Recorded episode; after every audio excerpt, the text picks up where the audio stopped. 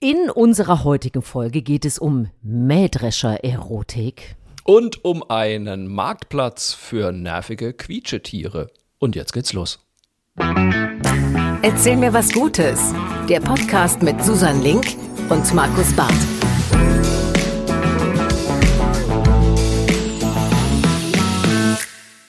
Wuhu, da sind wir wieder. Willkommen zurück bei Erzähl mir was Gutes. Markus Barth hat seinen unverschämt langen Urlaub endlich beendet und wir können sagen, hier ist Folge 24 mit dem großartigen äh, Comedian, Autoren, Dauerurlaubmacher und sehr vermisst wordend Werder oder wie auch immer es heißen mag, Markus Barth.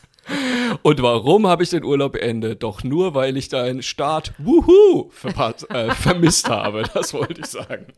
Hallo, liebe äh, Susan Link. Ich freue mich wahnsinnig wieder hier zu sein. Das ist wirklich, also sage ich jetzt mal ganz offen, das Beste am nicht mehr im Urlaub sein einfach mal wieder mit dir zu plaudern. Oh, Gebe ich offen zu. Es ist das so. Das ist aber wirklich. ein sehr, sehr schönes Kompliment. Vielen Dank. Weil du, na, du weißt ja, wie es ist. Also ich war jetzt zweieinhalb Wochen in Urlaub, wer es nicht mitgekriegt hat. So. Und äh, dann kommst du wieder und äh, dann kriegst du irgendwie schon von deinem Steuerberater, Markus, wo sind denn die Belege? Und ich denke mir nur, jetzt lass mich doch einfach mal einmal kurz auspacken. und, und dann will ja jeder immer sofort wieder irgendwas von dir. Und ich muss dann echt, an solchen Tagen muss ich extrem aufpassen, dass ich nicht einfach sofort wieder das Wohnmobil packe und irgendwo hinfahre, weil ich mir denke, wisst ihr was, ihr könnt mich alle, ich habe überhaupt keinen Bock, ich fahre einfach weiter. Hast du auch diese, so. diese, diese miesen Poststapel? Die, es kommt ja, eigentlich äh, kommt ja kaum noch schöne Post, ne? Weil ja kaum noch irgendwelche schönen das Postkarten stimmt. oder so. Ja. So, du weißt also, was da auf dem Tisch liegt, ist äh, zu zwei Drittel Werbung, ein Knöllchen ja. oder ja. eben Post von der Krankenkasse. Und es ist einfach so, man denkt so, ich möchte das nicht. Ja, wobei es ist ja mittlerweile so, dass selbst die langweilige und schreckliche Post mittlerweile per E-Mail kommt, damit man sie auch ja äh, im Urlaub schon lesen kann. ich kriege ja nur noch irgendwie Werbung von Jacques Weindepot oder sowas. Das ist, glaube ich, das Einzige, was noch per Post kommt. Alles andere ist mittlerweile auch online. Aber egal, ich bin wieder hier und es war wunderschön und äh, wer mir gefolgt ist, hat ja vielleicht auch gesehen, ich war in Italien und in Slowenien und es war ein einziges Träumchen. Ach, ich hasse dich, aber ich gönne es dir. Ja, aber es ist ja, es ist ja wirklich so, dass äh, ich war im Urlaub, ist ja quasi schon, erzähl mir was Gutes, ne? Weil die meisten ja. von uns ringen ja um äh, Entscheidungen, wo fahre ich hin, wo kann ich noch, wo darf ich schon nicht mehr, habe ich äh, 3G oder doch 5G empfangen, man weiß es nicht. es ist auf jeden Fall ein totales Chaos. Und deswegen, es ist ein totales Chaos, ja. Wir freuen uns, dass du es schön hattest. Ich bin ja selber echt äh, ein bisschen möppelig in diesen Urlaub gefahren, weil wir wollten ja eigentlich nach Katalonien und äh, Spanien und so und haben das ja abgesagt wegen Hochrisikogebiet und so weiter. Und haben ja dann wirklich so ein bisschen geguckt, wo kann man denn überhaupt noch hin, ohne sich und andere Menschen irgendwie zu gefährden und so. Und dann kam eben Italien und Slowenien dabei raus. Und ich bin aber wirklich so ein bisschen, ich will aber nach, nach Spanien. So bin, so bin ich in Urlaub gefahren. so, ich mir auch dachte, bockig wen, mit verschränkten äh, auf, ja, Armen. auf wen bist du jetzt eigentlich bockig? Also wer kann denn bitte was dazu so richtig? Wie so ein Vierjähriger bin ich in Urlaub gefahren. Naja, und dann war es aber trotzdem sehr schön. Insofern alles bestens. Und ich habe mich auch total gefreut, weil wir haben auch während äh, des Urlaubs habe ich äh, tolles Feedback bekommen von unseren Hörern oder wir haben tolles Feedback von unseren Hörern bekommen. Und äh, da wollte ich auch direkt was erzählen. Darf ich? Na raus damit. Mensch, ich habe Entzug, also bitte. nee, weil äh, wir erinnern uns ja, ich bin ja ne, Guerilla Gardener quasi. Ich habe ja versucht, den Rhein äh, schöner zu gestalten äh, und habe da Bienenblumensamen ausgesät, was total super funktioniert hat, weil nach ungefähr zwei Wochen wird dort regelmäßig gemäht. Das heißt, alles, alles, was da an Bienenblumen aufgegangen ist, ist sehr schnell auch wieder äh, tot gemäht worden. Und jetzt hat uns aber die Sonja, eine Hörerin, hat uns einen Artikel geschickt und zwar in Schwerte, wo auch immer genau das ist. Ich, irgendwo in NRW ist das, oder? Auf jeden Schwerte? Fall in NRW, absolut. Ja, okay. Aber ich weiß auch nicht genau, wo es ist. Egal. Jedenfalls wurden da vom Straßenbauamt irgendwie oder Landesbetrieb Straßen NRW wurden 80 Bäume gefällt. Das fanden die heißen die Schwerter dann, die da wohnen? Ja, das ist oder? richtig. Ja, okay. Mhm. Die Schwerter fanden das irgendwie total doof. Es gab viele Proteste und äh, aber irgendwie ist nichts passiert und jetzt hat aber offensichtlich irgendjemand auf genau diesem Streifen, wo diese 80 Bäume standen, Sonnenblumensamen ausgestreut. Und der ganze Streifen ist jetzt voller riesiger, toller, schöner Sonnen Sonnenblumen. Und ich finde es total großartig. Da ist ein Bild mit dabei. Mal gucken, ob ich das irgendwo, vielleicht finde ich einen Link, dass ich da irgendwas posten kann.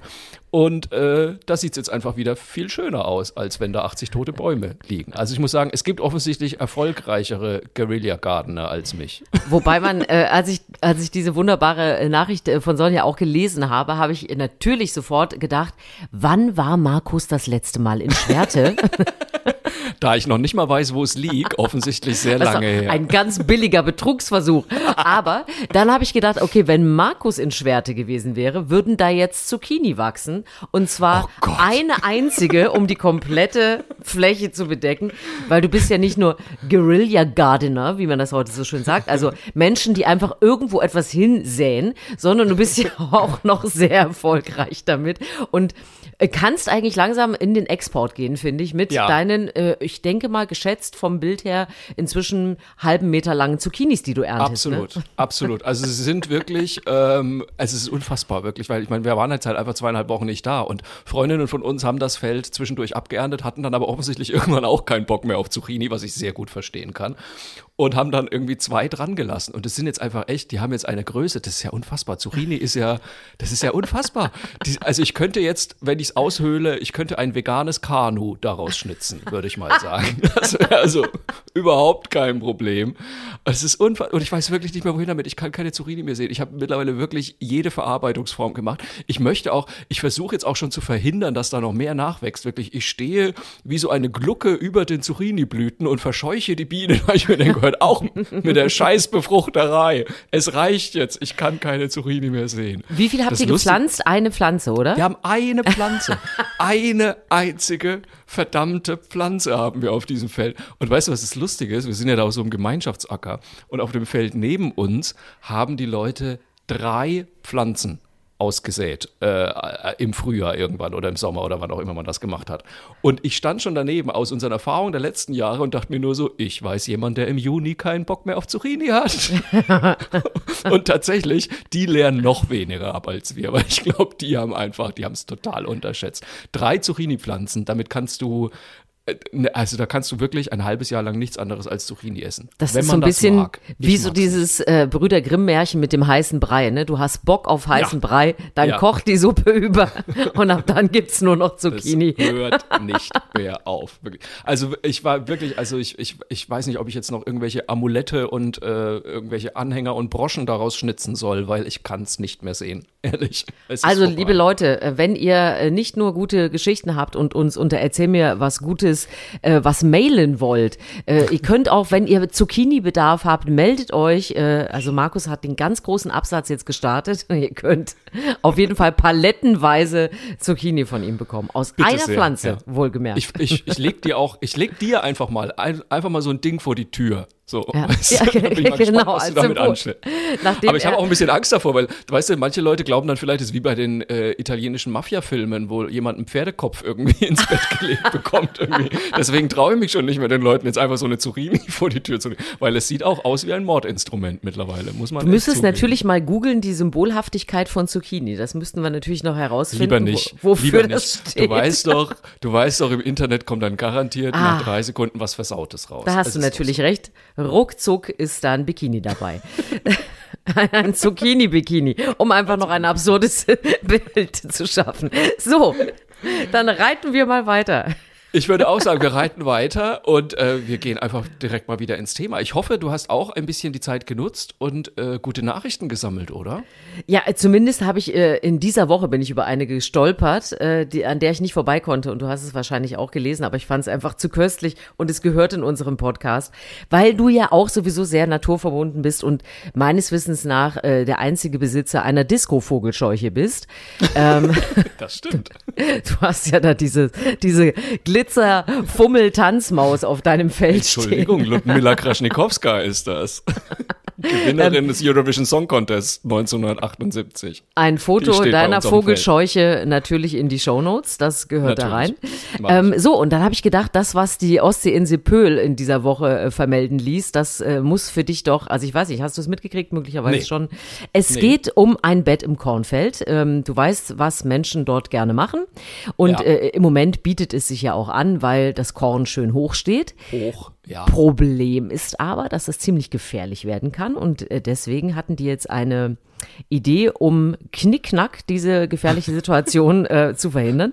Und zwar haben die an den Ortsrand von Pöhl haben die diese kennst du ja diese aufgerollten Heuballen gestellt. Ja. Und aus diesen Heuballen aus drei Stück gu- gucken so äh, Paarfüße, also so Hose und Schuhe äh, gucken da so raus und das sieht halt aus, als ob da ein Paar zugange wäre.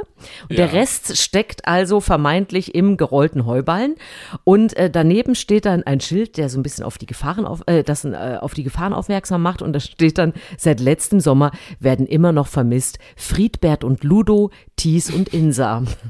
Und es geht und es ist so ein absurdes Bild. Und es geht halt darum, dass es halt wirklich gefährlich ist, ähm, wenn die Mähdrescher kommen. Und je nach Ekstasezustand ist es wohl tatsächlich so, dass Leute das schon mal nicht hören, wenn da ein Mähdrescher kommt. Und deswegen machen die jetzt mit diesem total absurden Heuballen Sexbild darauf aufmerksam und ich fand es einfach, also erstmal, ich hatte keine Ahnung, dass diese Gefahren wirklich so drohen und deswegen fand ich es schon mal eine gute Geschichte. Aber die Umsetzung ist natürlich sensationell und deswegen musste ich dir das hier mitbringen, diese Geschichte. Jetzt mal ganz im Ernst, wie verzweifelt muss man denn sein, dass man ins Kornfeld geht für Knickknack? Also jetzt mal ganz im Ernst, das ist doch Was der heißt verzweifelt? Ort der Welt. Spontan, spontan, weißt du, Ach, spontan, spontan. Wer geht Ja, gut, nicht ich mein, permanent im Kornfeld spazieren, holt sich ich noch eine so. Ehre aus dem Nacken. in Köln äh, musst du dafür ja erstmal eine Strecke reisen, bis du in ein Kornfeld kommst. Irgendwie, vielleicht bin ich da einfach zu sehr großstädtisch geprägt, weil ich mir halt gerade dachte, da lernst du jemanden kennen, keine Ahnung, auf dem Ring oder auf der scharfen Straße und sagst dann, oh, mich überkommt's, los, wir fahren 20 Auf Minuten ins am Kornfeld. Und mit der Bahn und Ich habe das ins aber ehrlich gesagt auch noch nie so richtig verstanden. Ich meine, auf einer Picknickwiese oder so, von mir Ja. aus.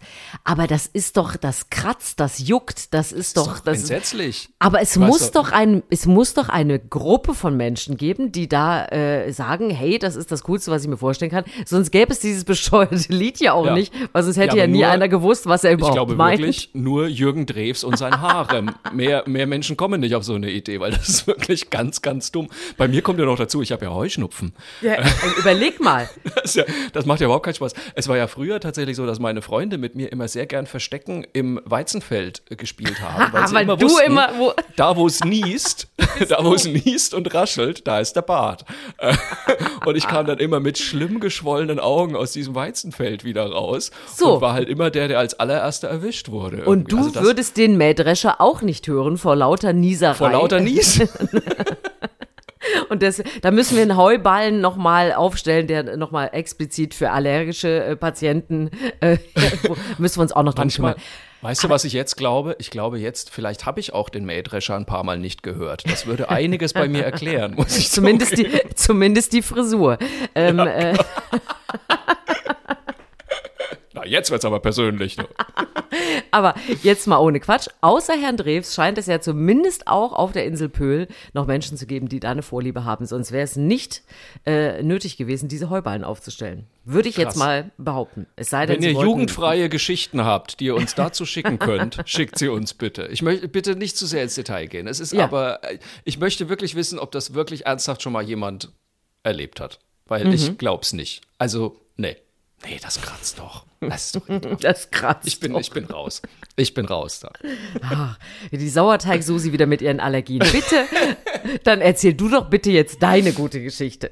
So, dann ich äh, also eine große Stärke unseres Podcasts äh, sind ja auch die Tiergeschichten natürlich. Absolut. Und da dachte ich mir, damit fange ich doch gleich wieder an. Wobei es ist nicht eine äh, Tiergeschichte in dem Sinne, aber es, es hat mit Tieren zu tun. Wir sind ja beides stolze Hundebesitzer. Und ähm, es gibt eine Neuigkeit für Hundebesitzer, die ich sehr clever fand. Und zwar eine App für gebrauchte Hundesachen. Ähm, das war auch ein äh, Tipp äh, von einer Zuhörerin. Vielen Dank, liebe Caroline. Die hat uns das geschickt. Und zwar ist das ein Paar aus Düsseldorf, Julia Willkomm und Stefan Geers. Ähm, die haben sich während Corona einen Dackel angeschafft. So. Und du weißt ja, wie das ist, wenn man seinen ersten Hund hat. Man kauft ja jeden Scheiß. und, und also für alle, die keinen Hund haben, es gibt unfassbar viel Scheiß für Hunde, Aha. den man kaufen kann.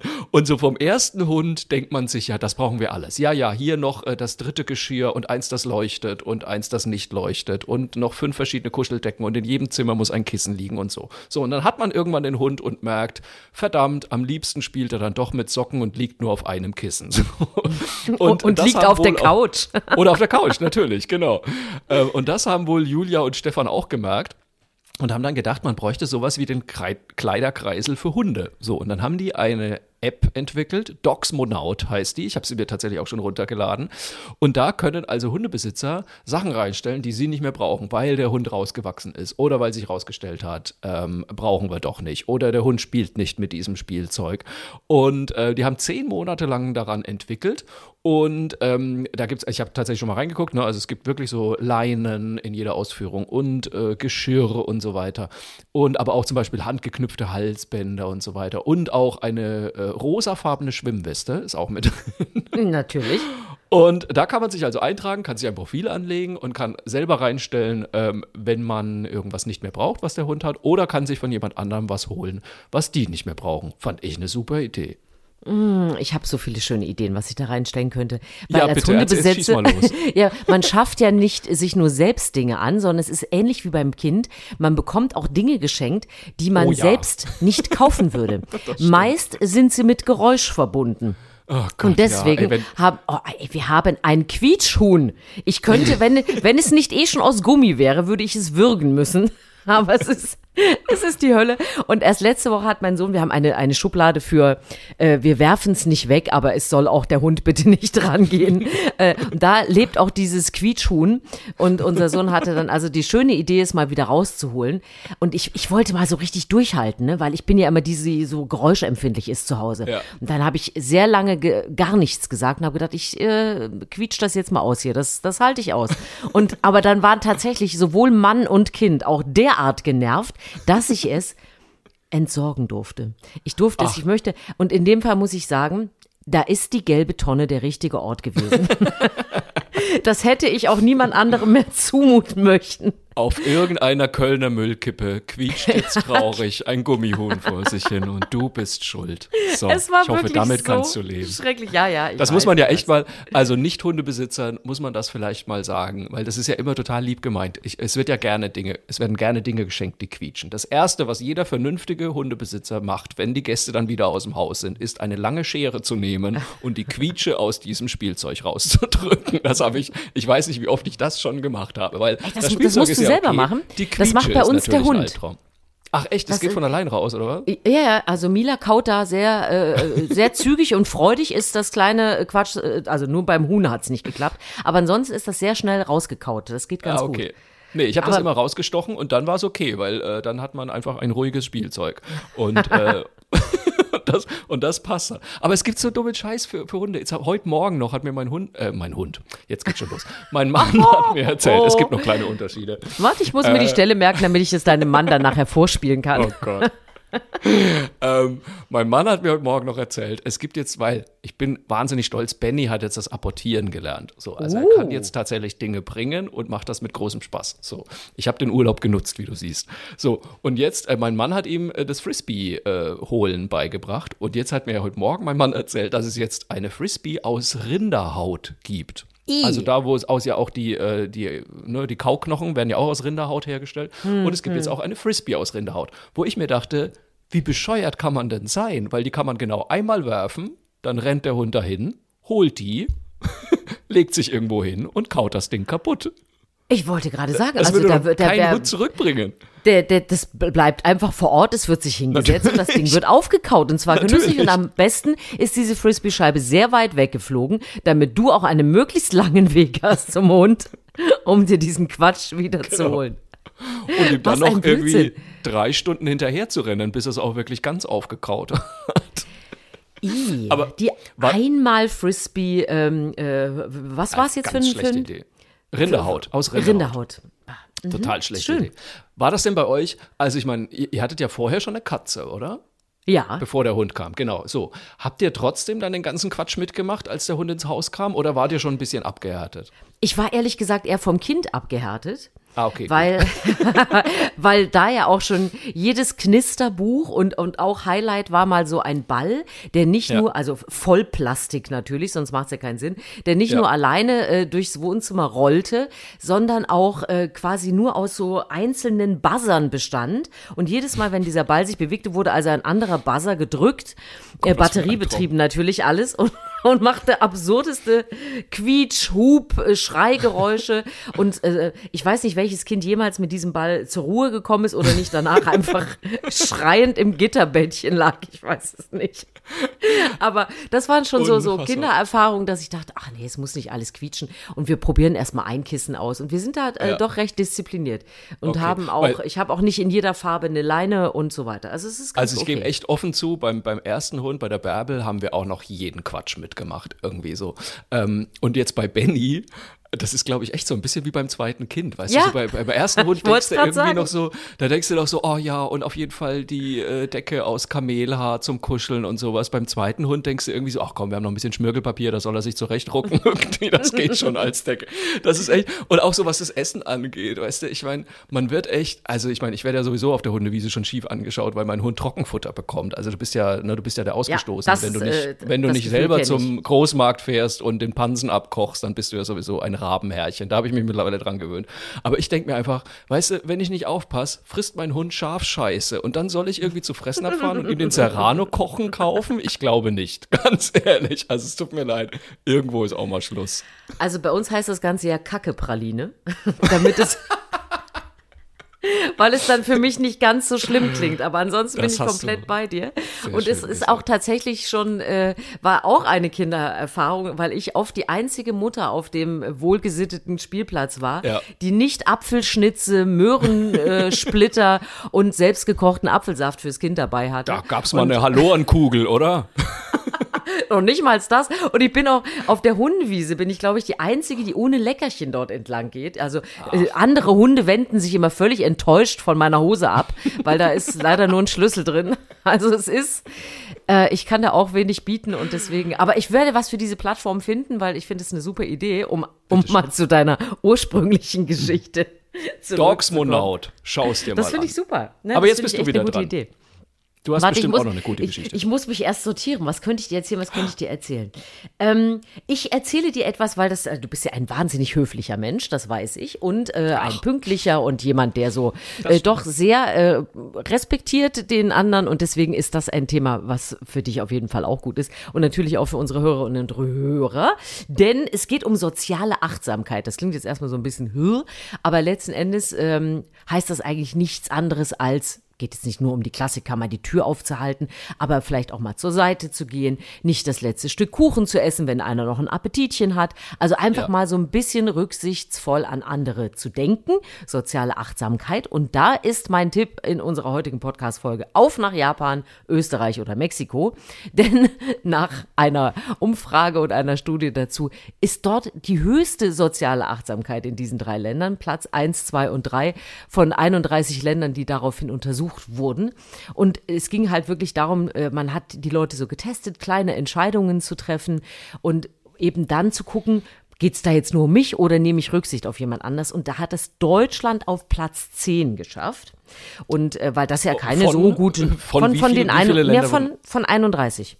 ah, okay, alles 31. Mhm. Also es ist noch okay, aber die gute Nachricht ist also nicht Deutschland, sondern die gute Nachricht ist, fahrt woanders hin und verbindet und sagt einfach, ey, ich musste nach Japan. Ich musste ja heutzutage auch immer rechtfertigen, warum du irgendwo hinfährst. Ich musste nach Japan, weil es dort soziale Achtsamkeit gibt. Das, ist doch mal eine wunderbare Ausrede, um in Urlaub zu fahren. Finde ich auch gut. Jetzt bin ich aber, ist also, würde man, könnte man äh, soziale Achtsamkeit dann im Großen und Ganzen mit Höflichkeit übersetzen? Oder, also, ich meine, wenn, eigentlich ist doch Höflichkeit nichts anderes, als darauf zu achten, dass es auch dem anderen irgendwie gut geht, oder? Ich oder glaube, dass damit aber auch so ein bisschen ein Gefühl dafür ähm, verknüpft sein muss. Also das ist Ja. nicht nur dieses, was man lernt, ne? wenn jemand kommt, sagt man guten Tag, das ist ja auch höflich und auf Wiedersehen und der Mann hält der Frau, auch wenn das vielleicht schon auch ein bisschen veraltet ist, die Tür auf und so weiter. Sowas Ja. hat man ja irgendwann mal gelernt. Aber so eine Achtsamkeit ist auch eine Einstellungssache. Also das heißt, ich habe auch ein Gespür dafür. Ähm, tue ich dem anderen jetzt was Gutes? Ist das, also merke ich überhaupt, dass der vielleicht auch den Keks noch haben wollte, den ich mir gerade Ja. greifen wollte? Das, das ist ja so ein Gespür. Und das Interessante ist, dass die bei dieser Untersuchung rausgefunden haben äh, und bei der Abfrage der Menschen, dass das wohl auch verknüpft damit ist, dass man ein anderes Umweltbewusstsein hat. Das heißt also Menschen, die Ja. sozial achtsamer sind, achten auch außerdem auf die Umwelt und pflegen das mehr, weil man das so als, hey, da leben wir alle und das ist alles Mitmenschen und das ist äh, wohl in der Art, damit umzugehen, verknüpft. Das fand ich auch ganz spannend, dass das da noch rausgekommen ist. Macht aber irgendwie Sinn natürlich, weil Ja. äh, wenn du möchtest, dass es anderen Menschen gut geht, dann versuchst du ja auch die Welt, in der sie leben, nicht zu versauen.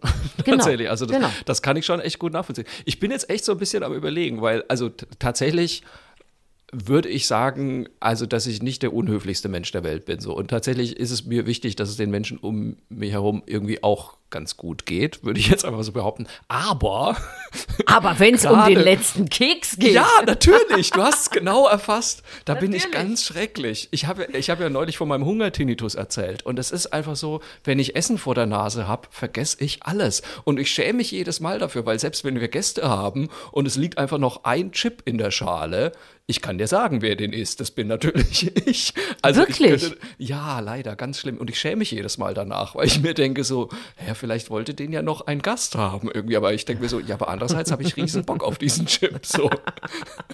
Also, Aber da würden ja, wir wunderbar zusammenpassen, weil ich würde nie den letzten Chip, das letzte Stück Schokolade nehmen oder so in der Runde, würde ich nie. Und wenn du das dann immer machst, dann bin ich ganz sicher, es kommt auf Es jeden Fall weg. liegen. Es bleibt Also- nichts liegen. Ich schwöre dir, wenn du mich einlädst, es bleibt nichts liegen. Das kann ich schon. Ich habe ja auch über, ich glaube, das habe ich mir echt damals von meinem ersten Hund, von der Bärbel, abgeschaut. Ich habe überhaupt kein Sättigungsgefühl. Es ist einfach, wenn da Essen steht. Ah, du dann esse bist ein das. Labrador. Ja, ich bin ein Labrador-Beagle-Mix quasi als Mensch. Ja, dir fehlt dieses Sättigungs äh, Total, Gen. ich habe das, sehr überhaupt schön. nicht. Und ich, also ich, ich sage es ja auch offen, ich treibe ja nur Sport, damit ich danach noch viel mehr essen kann. Aus keinem anderen Grund. Es ist, ich habe überhaupt kein Sättigungsgefühl und wenn da Süßigkeiten oder wenn da Chips stehen oder Schokolade, dann esse ich das. Aber vielleicht ist das das Geheimnis dieser äh, ganzen Umfrage, dass ich sozial achtsam äh, dir das letzte Stück überlasse Ja. und du sehr umweltfreundlich es auch isst. Und so bleibt nichts übrig. Und so ergibt das ja alles wieder einen Sinn. Das hast du mir wunderbar schön geredet, liebe Siehst du? Susan. Also das Herzlichen nächste Mal, äh, wenn du wieder mal das letzte Stück nimmst, denkst du an mich und fühlst dich gut dabei. Das ist doch schön.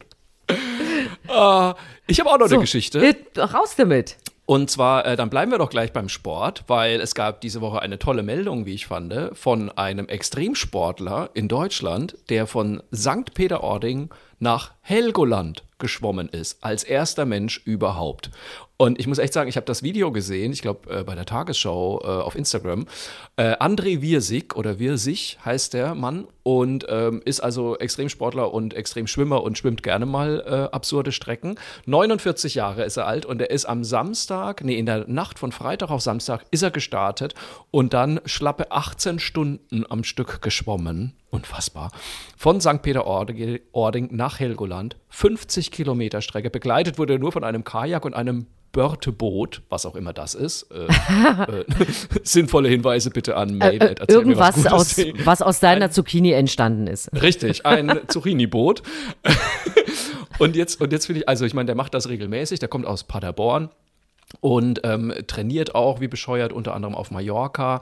Und er hat, wie, wie, was steht hier? Er ist der erste deutsche Extremschwimmer, der nach eigener Aussage die sieben wichtigsten Meeresengen der Welt durchschwommen hat. Unter anderem also den Ärmelkanal und die Straße von Gibraltar. Also der Mann hat, glaube ich, wirklich äh, definitiv positiv ein an der Waffel. Äh, und jetzt hat er eben diese Strecke von St. Peter-Ording nach Helgoland zurückgelegt. Und was ich wirklich unfassbar da fand, weil also spätestens da hätte ich aufgehört, er ist teilweise nur 500 Meter pro Stunde vorwärts gekommen. pro Stunde. Stell dir mal vor, du schwimmst da im Wasser und merkst, du, du schwimmst rückwärts. quasi. Also es ist einfach, ich hätte ich hätte sofort aufgehört. Ich, bin- Das- ich habe ja überhaupt nicht dieses Wettbewerbsgehen, muss ich sagen. Ähm, also ich schwimme wahnsinnig gerne, äh, aber sowas, äh, da ziehe ich meinen Hut. Da habe ich nur Respekt davor. Also ich muss ja sagen, ich hatte das Glück, dass ich ihn persönlich kennengelernt habe. Ach, und auf. zwar im Kölner Treff war er zu Gast. Ach, Und, wann denn jetzt äh, gerade, oder was? Ich glaube, letztes Jahr war Ah. er, glaube ich, bei uns oder vor anderthalb Jahren, ich weiß es nicht mehr genau. Und er hat ja auch ein, ein, ein Buch mit auch ganz tollen Bildern über seine äh, Schwimmgeschichte, also genau Ja. über diese Kanäle, die er durchschwommen hat und so. Und das waren so unglaubliche Geschichten, wie der auch dafür trainiert hat. Ähm, der musste ja auch in so in so Kältebecken, weil so lange hältst du das ja. Ja. gar nicht aus, in so Wasser zu schwimmen. Dann was mit der Haut passiert, das wird ja alles ganz, der muss zwischendurch ähm, eingeschmiert werden, wie er sich ernährt auf diesen äh, langen äh, Schwimmphasen. Ja, der kriegt da uns Proteinshakes gereicht während des Richtig, Schwimmens, der, genau, während des Schwimmens kriegt, kriegt er das da rein. Und äh, auch ganz krasse Sachen, was er da erzählt, wenn, wenn er da in der Dunkelheit äh, durchschwimmt. Weil Ja. ich meine, jeder, der da ein normales Verhältnis zu hat, weiß schon so, im Dunkeln schwimmen gehen ist eh schon ein bisschen komisch und dann aber so wirklich im Meer und so. Also der ist wirklich ein derart robuster, faszinierender Typ und das äh, hat auch eine Familie, die das alles irgendwie mitträgt, dass er dann abends sagt, Schatz, guck du ruhig den Tatort, ich gehe mal fix ins Eisfass, weil ich muss mich mal wieder vorbereiten. Und solche Geschichten hatte, also es war wirklich sensationell. Also da musst du natürlich eine unglaubliche Leidenschaft für haben und musst Ja. auch sagen, da stelle ich was hinten an, weil es ist jetzt nicht so, als ob er ähm, danach irgendwie jedes Mal Millionär ist, wenn er aus dem Wasser steigt oder so. Nee. Also es ist echt eine Leidenschaft und ein beeindruckender Typ. Also wenn ihr die Chance habt, äh, guckt euch das Buch mal an. Ich will da jetzt ne, verdiene nicht am Verkauf, sondern einfach nur, es ist ein, ein guter Typ. Guckt euch mal ein paar Bilder im Netz an und so. Also das ist wirklich eine echt spannende Geschichte, was der so gemacht hat. Ich werde natürlich auch den Link zu diesem Video in unsere Shownotes reinpacken, aber ich fand das wirklich äh, so beeindruckend, weil, und übrigens, man sieht dabei auch mal wieder, äh, dass wir eben nicht wissen, was wir uns vorher für Geschichten erzählen wollen. Das ist ja ein bisschen das. Prinzip unseres lustigen Podcasts, weil ich wusste wirklich nicht, dass du den schon getroffen hast. Ich habe wirklich zum ersten Mal von dem gehört und ich, ich wirklich am meisten fasziniert einfach mich die Frage, was treibt so jemanden an, weil ich das überhaupt nicht habe. Ich habe keinerlei Wettbewerbsgehen. Ich finde alles, wo man irgendwie möglichst schnell irgendwo sein muss, finde ich schon ganz fürchterlich. Ich könnte stundenlang und tagelang vor mich hinwandern, aber sobald es heißt, du musst an einem Tag so und so viel Kilometer zurückgelegt haben, äh, bin ich raus aus der Nummer. Kann ich alles überhaupt nicht tatsächlich. Und, aber er kann das offensichtlich. Und jetzt, wenn ich mich nicht extrem täusche, der hatte ja noch nicht mal einen Neoprenanzug an. Also ich habe ihn irgendwie da nur im nackten Oberkörper gesehen und dachte mir, da Genau. stimmt doch irgendwas nicht.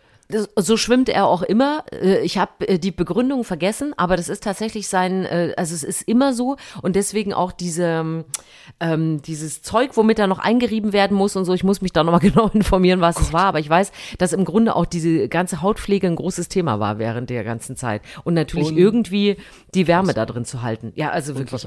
Also wir waren ja im Urlaub in Slowenien ähm, an der Sotscha, was ein wunderschöner Fluss ist, der aber leider nur 11 Grad Wassertemperatur hat. Und ähm, also ich bin darin geschwommen, aber ich würde mal sagen, nicht so lang. Was mit dem, halt- mit dem dicken C oder bist du da Nee, wirklich ich bin wirklich, ich bin wirklich rein. Also wir sind tatsächlich drin geschwommen. Ich habe ja jede Art von Wassersport da drauf gemacht. Wir waren Kajak und Rafting und aber eben, wir sind auch geschwommen. Aber da bist du halt wirklich, also 30 Sekunden drin und fühlst dich schon richtig toll. So.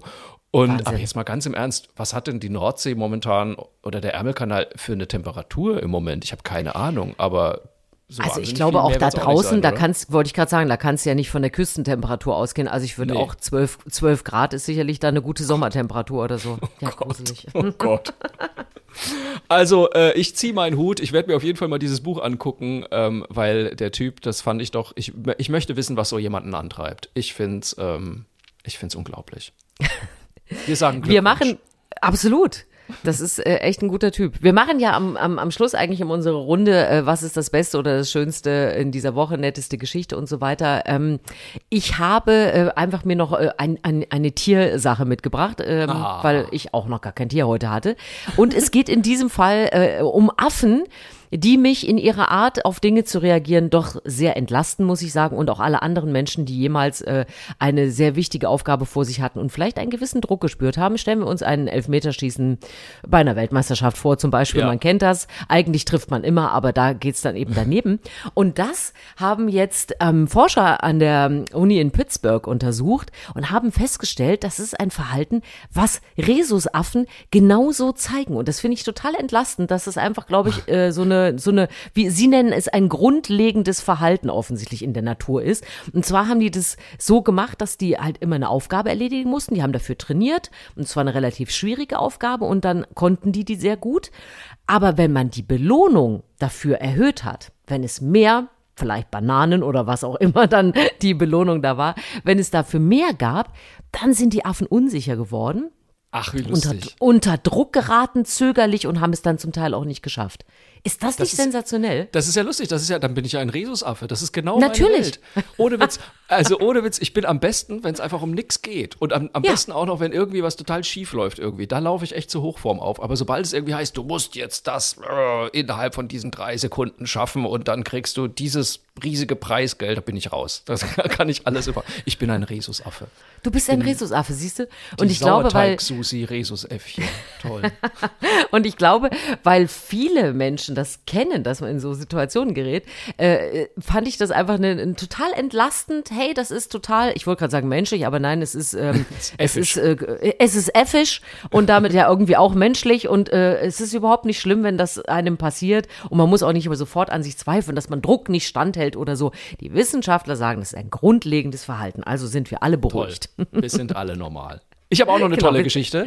Ähm, Ja. Ach so, übrigens, bevor wir es vergessen, ihr könnt uns natürlich überall abonnieren und uns was Nettes schreiben an mail at erzählmirwasgutes.de und äh, einen Kommentar bei Apple Podcasts und äh, Sterne verteilen bei Apple Podcasts, da freuen wir uns immer. Und ähm, meine, meine Lieblingsgeschichte der Woche, ich bin ja nicht nur der große Zucchini-Ernter, nein, ich kam nach Hause und die Physalis ist reif. Und bei dir ist das kein Synonym für irgendetwas, Nee, sondern das du meinst es. Einfach, ich meine tatsächlich.